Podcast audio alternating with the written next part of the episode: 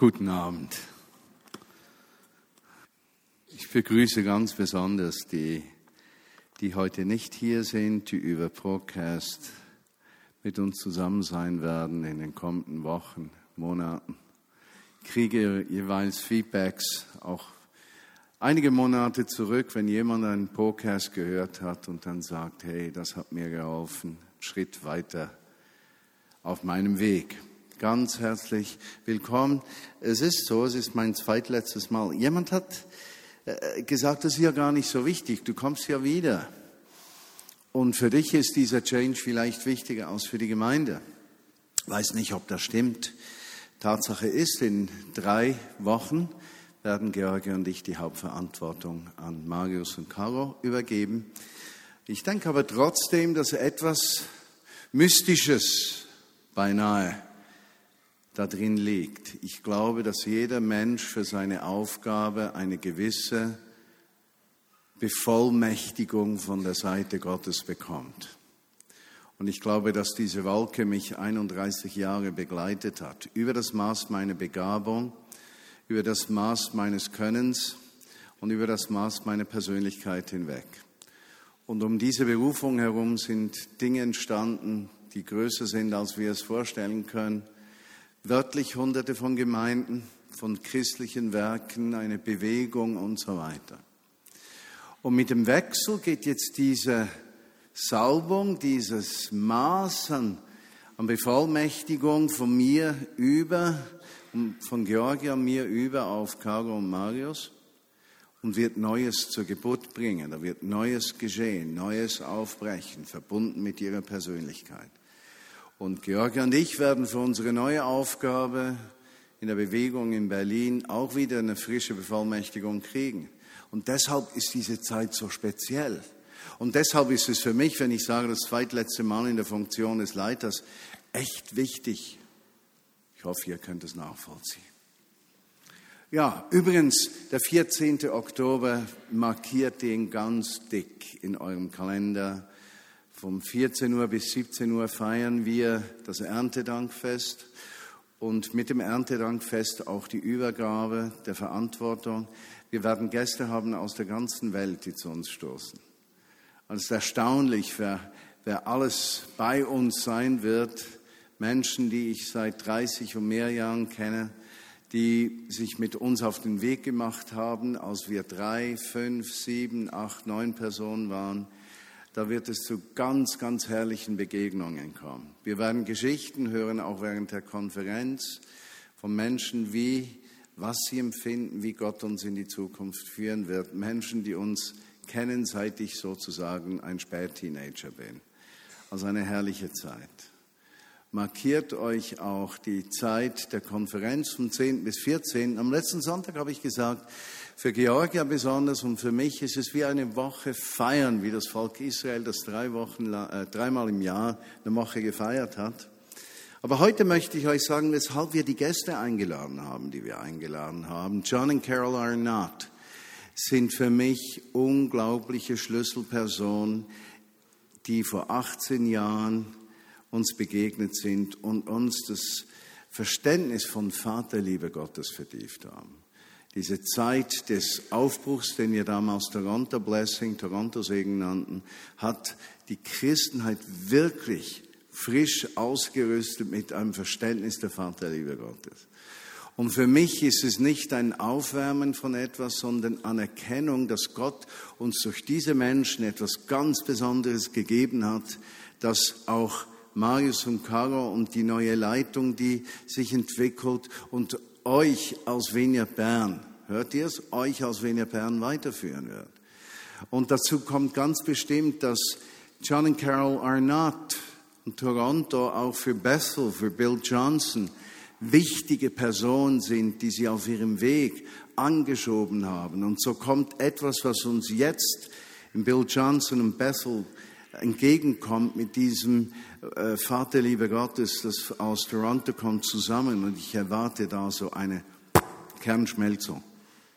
Energie pur.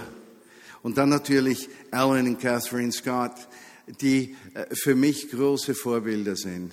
wenn es darum geht, für Menschen zu beten auf der Straße. Und wer mit mir unterwegs ist, der weiß, dass ich doch recht hemmungslos geworden bin in den letzten zwei Jahren. Ich bete für jedes Kraut, das mir über den Weg wächst, für jedes Tier, das mir über die Schuhe läuft und jeden Menschen, der mir begegnet und habe mehr oder weniger die Ängste vollständig abgebaut. Lustig, gestern habe ich einen Hamburger gesehen, also die, diese Deutschen, die da als Hamburger, wie nennt man die, so rumgehen, so als Helfer, so als lernende äh, Zimmermänner, genau. Habe den gleich eingeladen zur Hochzeit, die wir gestern Abend hier hatten. Äh, und ich merke, die Freiheit wächst. Alan und Catherine Scott haben in meinem Leben Befreiung, so Offenheit für das Wirken des Geistes im Alltag geweckt. Und Brian und Catherine, Brian Dirksen, Catherine Scott, sind die bekanntesten Vineyard Worship Lieder mit den größten Verkäufen, die wir je gehabt haben. Uh, Come Now is the Time to Worship uh, und noch ein zweites Album und Hungry und Benne, Catherine und Brian Dirksen. Das ist so der Höhepunkt meiner Hoffnungen, uh, Höhepunkt meiner Freude von Worship, das zusammen zu erleben. Georgia, könntest du mir die Flasche geben? Doch, zur Predigt ich habe mir ja, danke,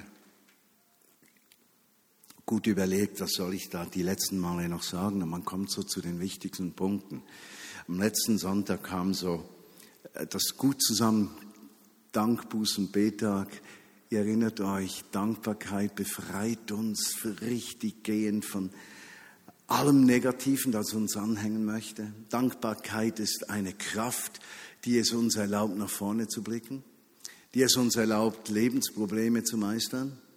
Dankbarkeit ist eine Kraft, die uns löst von Ungerechtigkeit, die wir erlebt haben, die uns Perspektive gibt.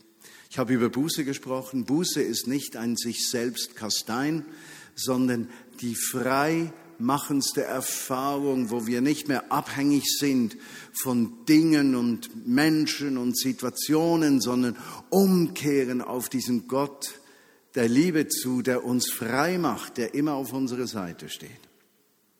So ist Buße und Umkehr eine der schönsten Erfahrungen.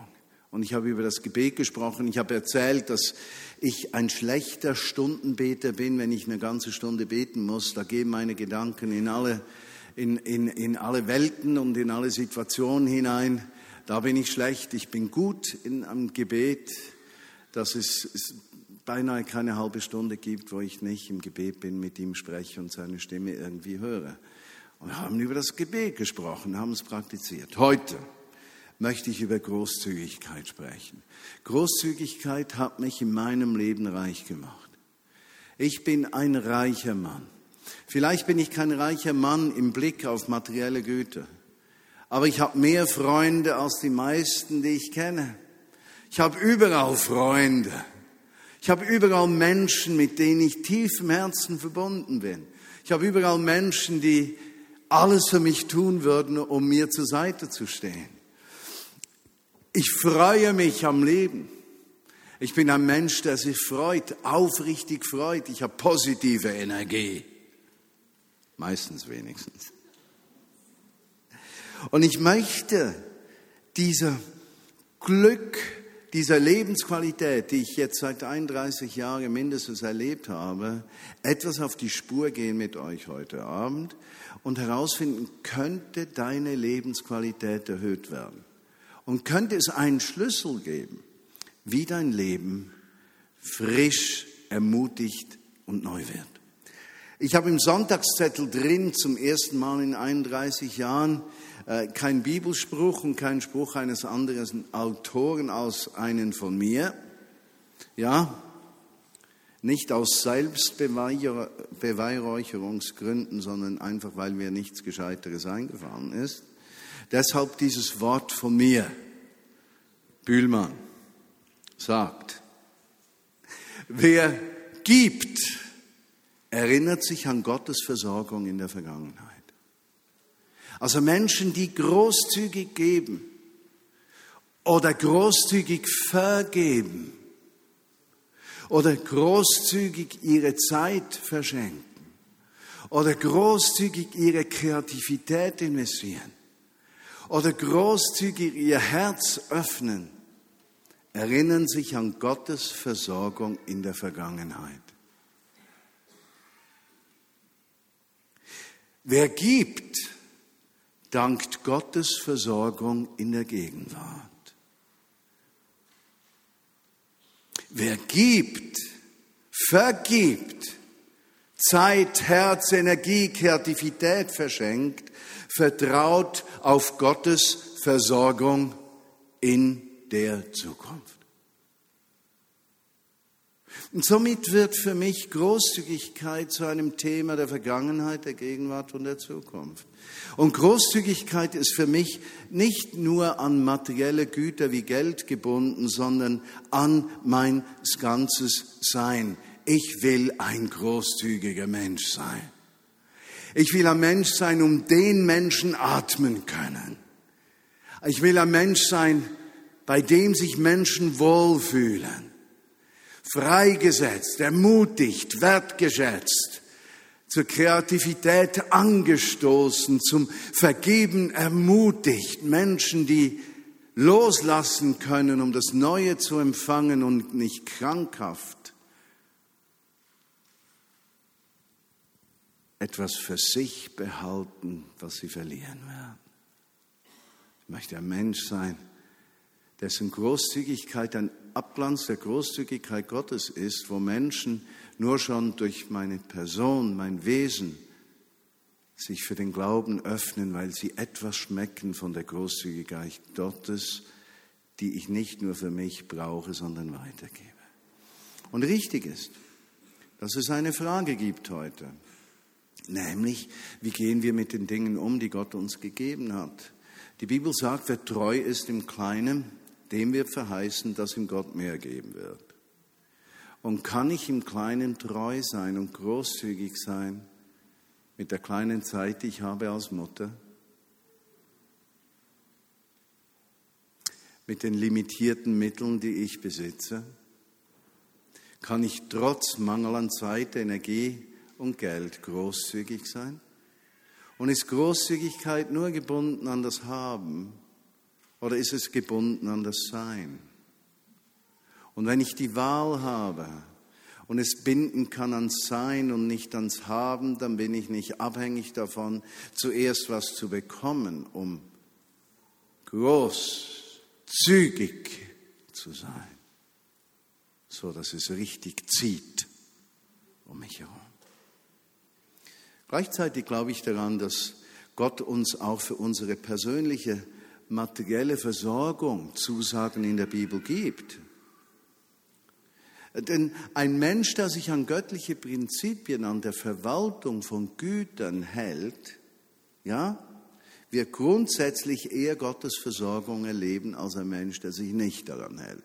Ja, jetzt habe ich nichts versprochen, sondern eine Feststellung gemacht.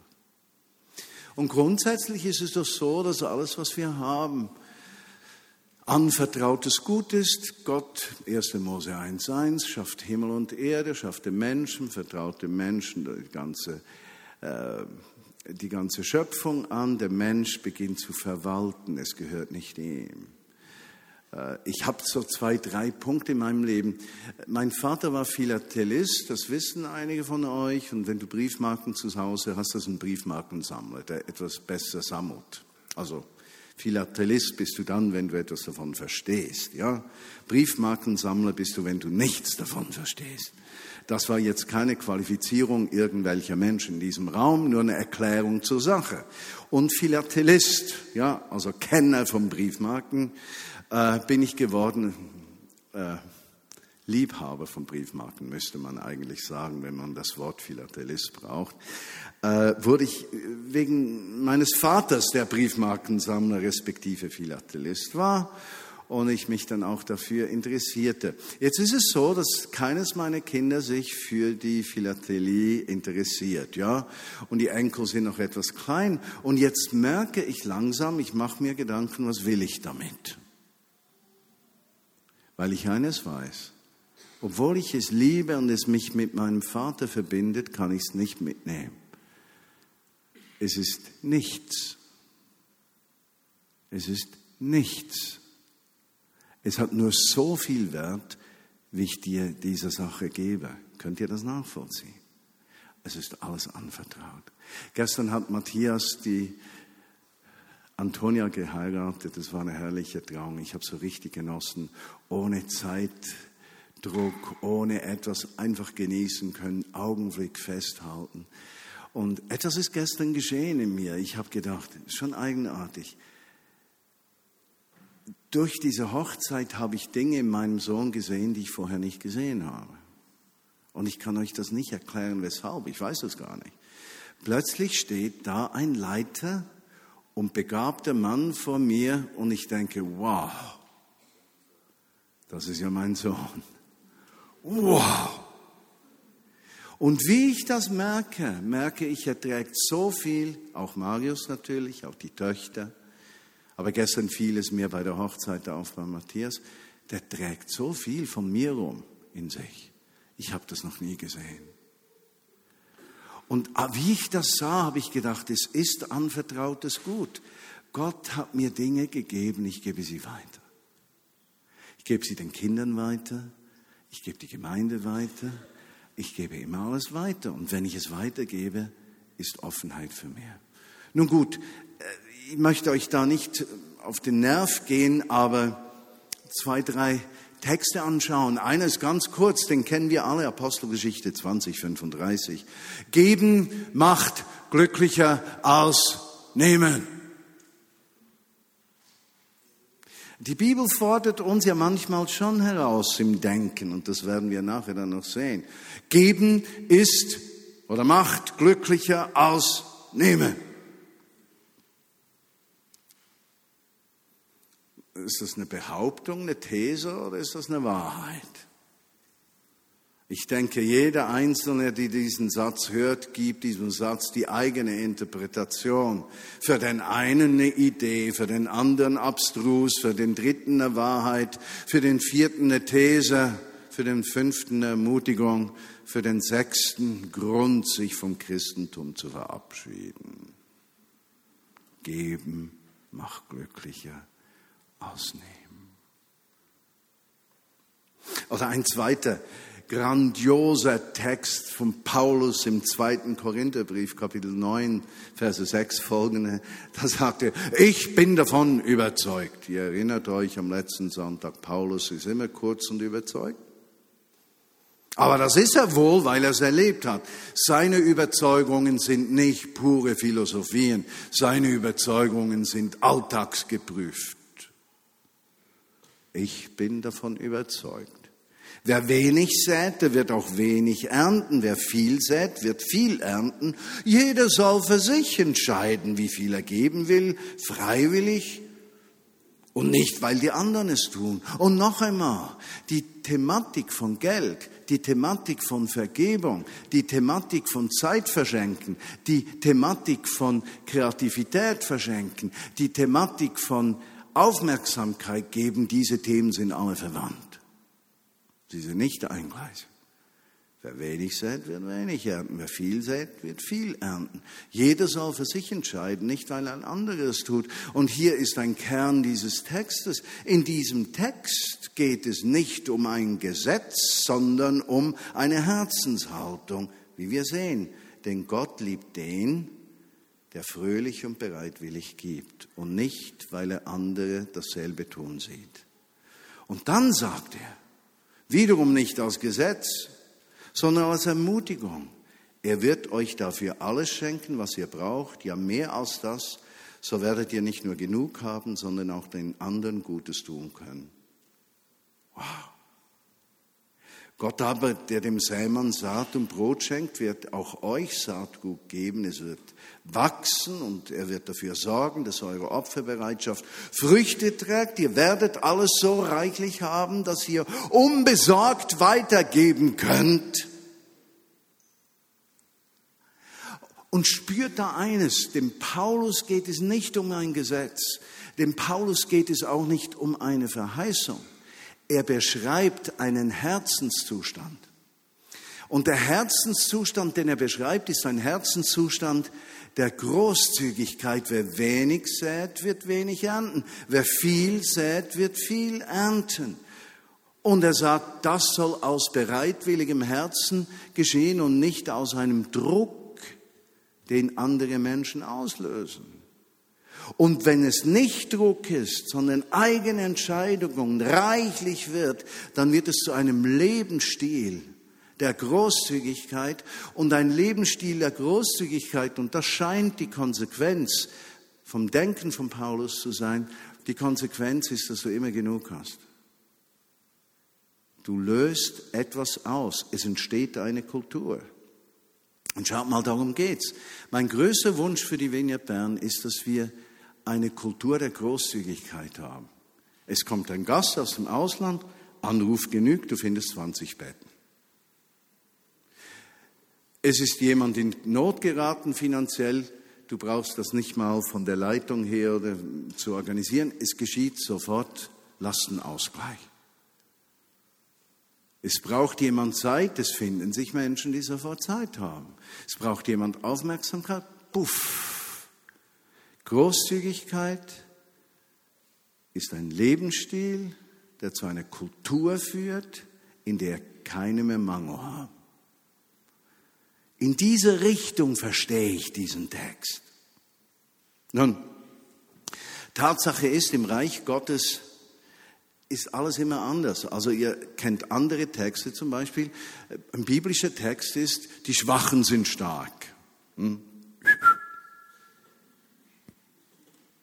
Die Letzten werden die Ersten sein. Wer sich selbst groß macht, wird klein sein, aber die Kleinen werden groß sein. Also in der Bibel finden wir immer wieder scheinbare Widersprüche, Dinge, die unserem linearen Denken nicht entsprechen. Wisst ihr weshalb? Weil es Gott immer um unsere Herzenshaltung geht und nicht um das Äußere. Und das macht das Evangelium so zugänglich, weil du musst nicht zuerst etwas beweisen, damit du ins Evangelium reinkommst. Die Türen des Evangeliums sind für dich immer offen. Verstehst du den Gedanken? Die Türen des Evangeliums sind immer offen. Und somit ist der, der großzügig ist, nicht der, der dann arm wird, sondern er wird noch mehr beschenkt durch seine Großzügigkeit, obwohl er, lieber Johannes, weniger hat nachher als vorher. Lass mich noch fünf Gedanken zu dieser Großzügigkeit geben. Einer ist, äh, wer gibt, dem wird gegeben. Ah, ein wunderschöner Text in Lukas Evangelium Kapitel 6, Verse 36 bis 38. Dort heißt es, hör gut zu, Lukas 6, so seid barmherzig, wie euer Vater im Himmel barmherzig ist. Richtet nicht über andere, dann wird Gott auch nicht über euch richten. Verurteilt keinen Menschen, dann wird Gott euch auch nicht verurteilen. Wenn ihr bereit seid, anderen zu vergeben, dann wird Gott euch auch vergeben. Gebt, was ihr habt, dann wird Gott euch so reich beschenken, dass ihr gar nicht alles aufnehmen könnt. Mit dem Maßstab, mit, an den ihr andere legt, wird Gott euch messen. Ist das nicht interessant? Er bringt das Thema von Vergebung, von Großzügigkeit, im materiellen Geben, in Verurteilung in vollständigen Einklang und sagt damit, diese Dinge sind zusammengehörend. Es gibt eine geistliche Gesetzmäßigkeit oder in moderner Sprache, es gibt ein geistliches spirituelles Feedback. Ja, es gibt spirituelles Feedback. Wenn du dich auf Gottes Wege einlässt, kommt etwas zurück. Und was zurückkommt, macht dich reich. Zweiter Gedanke. Wer gibt oder vergibt, der hat Freunde. Wiederum eine Geschichte, das mal eine herrliche Jesus-Geschichte. Jesus hat ja auch immer unerwartete Geschichten erzählt. Ich erkläre euch die Geschichte kurz. Da war ein reicher Mann, der hatte einen Verwalter über seine Güter gesetzt und der hat herausgefunden, dass der Verwalter ihn betrogen hat. Erzählt Jesus. Die Geschichte beginnt schon etwas abstrus, muss man sagen, denn Jesus möchte ein positives Beispiel geben, aber die Geschichte beginnt schlecht. Und nachdem man die ersten Takte der Geschichte hört, spürt man, dass dieser ungerechte Verwalter, dieser Dieb, dieser Schurke zum Beispiel wird für die Menschen, die im Licht mit Gott leben. Doch lass mich die Geschichte erzählen. Äh, er lässt diesen Verwalter, von dem er gehört hat, dass er ihn betrogen hat, zu sich kommen. Er sagt diesem Verwalter, also er heißt nicht Mörgeli, er, heißt anders. Äh, er sagt diesem Verwalter, dass er äh, entlassen sei, ja. Und was macht dieser Verwalter jetzt? Er macht etwas ungemein Falsches. Also er betrügt seinen, seinen Arbeitgeber nochmal. Er geht nämlich zu den Schuldnern seines Chefs und fragt sie, und wie viele Fässer Öl schuldest du meinem Meister, meinem Arbeitgeber? 100, sagt dieser. Gut, schreib mal 50 hin. Und das macht er fünf, sechs, sieben Mal, ja, zum Nachteil seines Arbeitgebers, um das dann zu sagen. Und dann heißt es, und Jesus lobt das vorausplanende Handeln dieses Verwalters. Also wenn du da Zuhörer gewesen wärst, hättest du dich da nicht entrüstet. Also jetzt werden noch Halunken werden noch in den Mittelpunkt gestellt. Also sogar an Halunken muss man noch lernen. Ja, Halunken, Ausländer und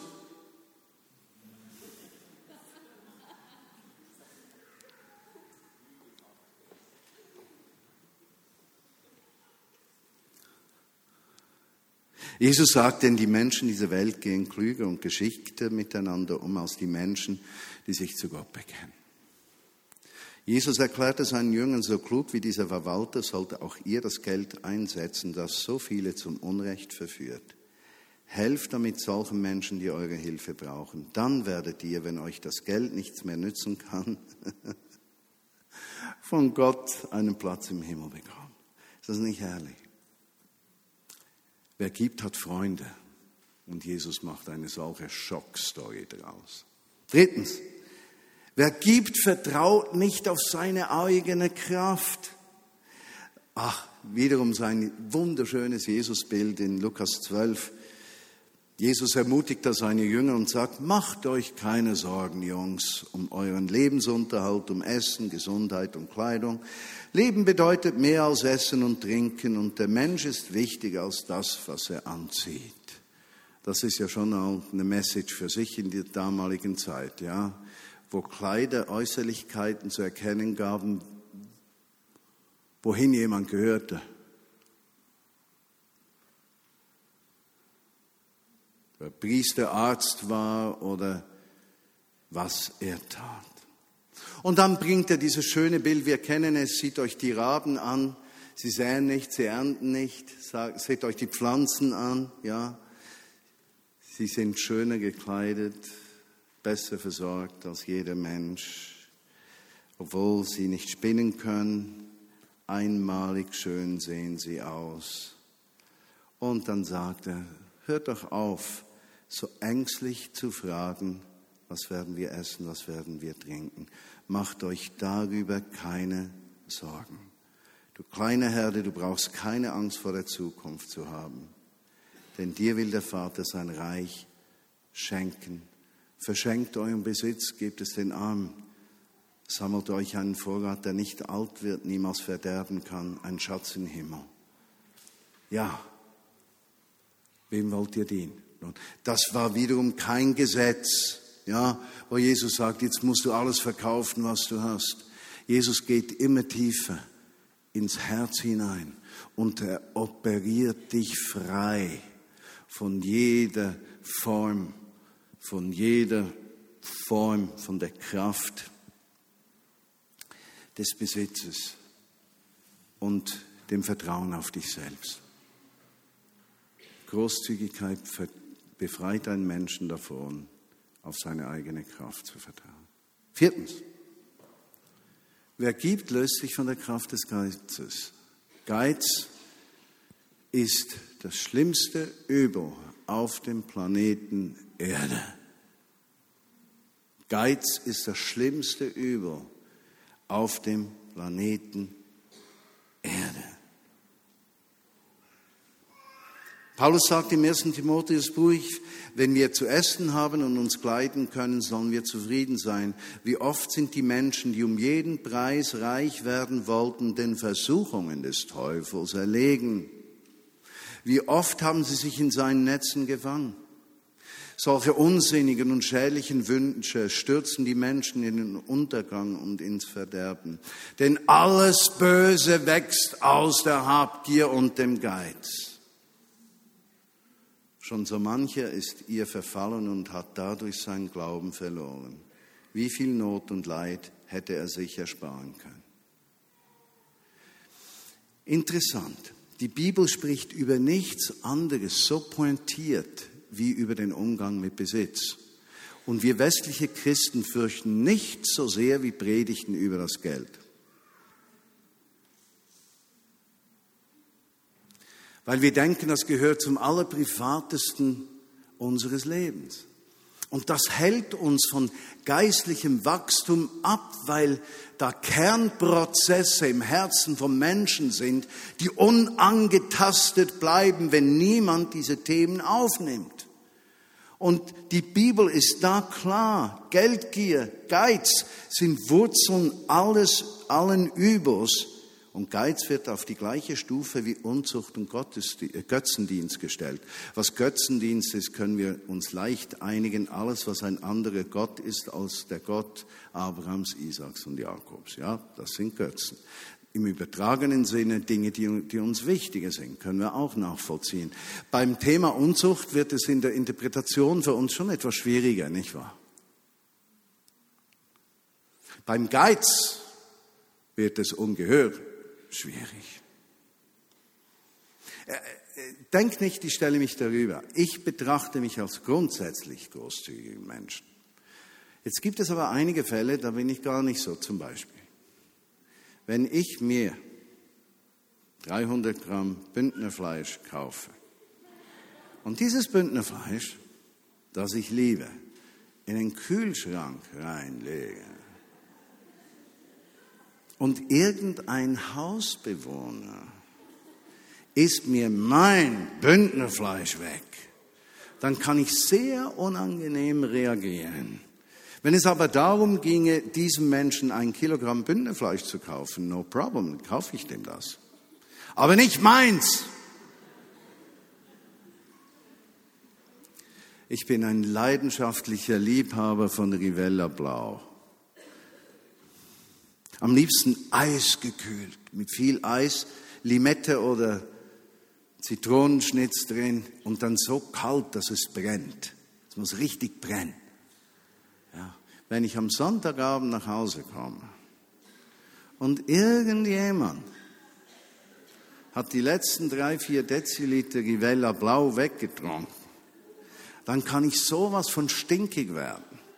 Und gleichzeitig sage ich, ich bin ein großzügiger Mensch ich kauf dir eine Harasse voll Rivella Blau, aber trink nicht meins. Wer gibt, löst sich von der Kraft des Geizes. Jeder von uns hat solche Orte des Geistes. Vielleicht du nicht, ich auf jeden Fall. Zum Glück erschöpft es sich bei mir beim Bündnerfleisch und beim Rivella Blau. Und falls das nicht der Fall sein könnte, also das sollte, bin ich überzeugt, dass meine Frau mir heute Abend noch sagen wird, welche anderen Gebiete des Geizes mein Leben noch im Griff haben. Aber wer gibt, befreit sich von dieser Kraft. Äh, ich wünsche mir, dass wir zum Punkt kommen, wo unser materieller Besitz uns nicht mehr kontrolliert, sondern wir verstehen als Gemeinde, dass die Großzügigkeit einen neuen Kreislauf von Segenschaft. Von wem können wir das lernen? Ach, meine Lieben, unsere afrikanischen, asiatischen Freunde, die in Armut leben, unsere Freunde aus den Roma, die leben das ohne einen Gedanken an Großzügigkeit zu verschwenden, weil sie es als grundsätzlich normal betrachten. Und als letzter Gedanke, wer gibt, lebt Gehorsam. Die Bibel spricht von Zehnten. Für mich ist das Thema Zehnten eher schwierig. Ich sage euch weshalb. Es gibt so viele Interpretationen davon. Also für die einen sind zehn Prozent ein Gesetz, für die zweiten eine gute Idee, für die dritten ein Vorschlag. Äh, dann könnte man es biblisch auch mal aufrechnen, dann wären es 34 Zehnte Prozent, also dreimal der Zehnte plus was dazu. Also versteht ihr? Aber Jesus geht es nie um die Prozente. Jesus geht es um dein Herz. Jesus ist kein Erbsenzähler.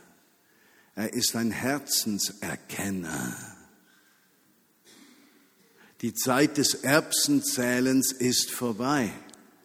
Die Zeit der Freiheit und des erneuerten Herzens ist angebrochen. Meine Frau und ich haben zehn Prozent längst hinter uns gelassen. Und zwar nicht gegen unten, sondern nach oben. Wisst ihr weshalb? Dort, wo mein Herz ist, da soll mein Geld hin. Mein Herz ist im Reich Gottes und im Spezifischen, im Ausdruck der Lokalgemeinde, weil wir Jesus gemeinsam sichtbar machen. Muss ich das? Nö, ich will das. Zwingt mich einer hier in diesem Laden? Nö.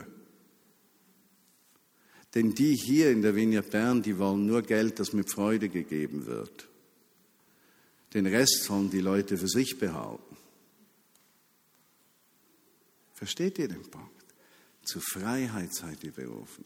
Und ich sage das heute im Zusammenhang und möchte eigentlich damit zum Schluss kommen, dass Großzügigkeit mein Leben bestimmt hat, wenn ich im Restaurant bin, ist es mir eine Freude, ein großzügiges Trinkgeld zu geben. Ich habe mal gefragt im Ausland, welche Menschen die besten Trinkgelder geben, welche die schlechtesten. Also die allerschlechtesten sind die Deutschen, die zweitschlechtesten sind die Franzosen, dann kommen die Schweizer und die besten sind die Amerikaner. Jetzt könnte man sagen, weshalb, die sind es sich gewohnt, mehr zu geben. Mir ist wurscht, weshalb. Ich möchte, dass ich großzügig bin. Ich möchte, dass jede Person ermutigt ist von mir. Ich möchte, dass Menschen reich sind, wenn sie mir begegnen. Reich an Gefühlen, reich an Erfahrung. Nicht unbedingt reich an Geld, das Kleine, das ich gebe, aber ermutigt in dem, was sie tun. Und so werden wir als Volk zu einem angenehmen Geruch. Lass mich schließen mit dem Gedanken, für alle, die im Podcast sind und auch hier sind. Am 14. Oktober haben wir unser Erntedankfest. Und das war jetzt nicht eine vorbereitete Erntedankfest, äh, Zubereitung von Menschen, um mehr zu geben, sondern sehr bewusst wollte ich dieses Thema wählen. Aber in drei Wochen haben wir Erntedankfest. Meine Frau und ich sammeln immer noch diese Schweizer Fünf-Franken-Stücke, auf denen steht, dass Gott sorgt. Äh, Betet darüber, wie viel ihr geben möchtet, wie viel ihr investieren wollt. Wir können das nicht kontrollieren, außer ihr macht eine Überweisung, dann sehen wir das. Sonst nicht, was ihr in den Sack steckt, ist drin. Bewegt das.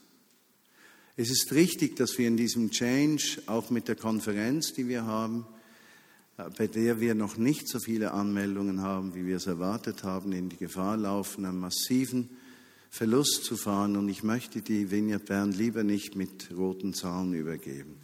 Also möchte ich euch ehrlich sagen, helft Georgia mir, die Vineyard Bern auch finanziell gut zu übergeben. Und ein mögliches Loch liegt bei so ungefähr 150.000, also ein ziemlicher Kraftakt. Aber die Predigt von heute hat mit dieser Tatsache eigentlich nichts zu tun. Denn ich will aus der Großzügigkeit Gottes leben, wie er es tut. Lasst uns beten.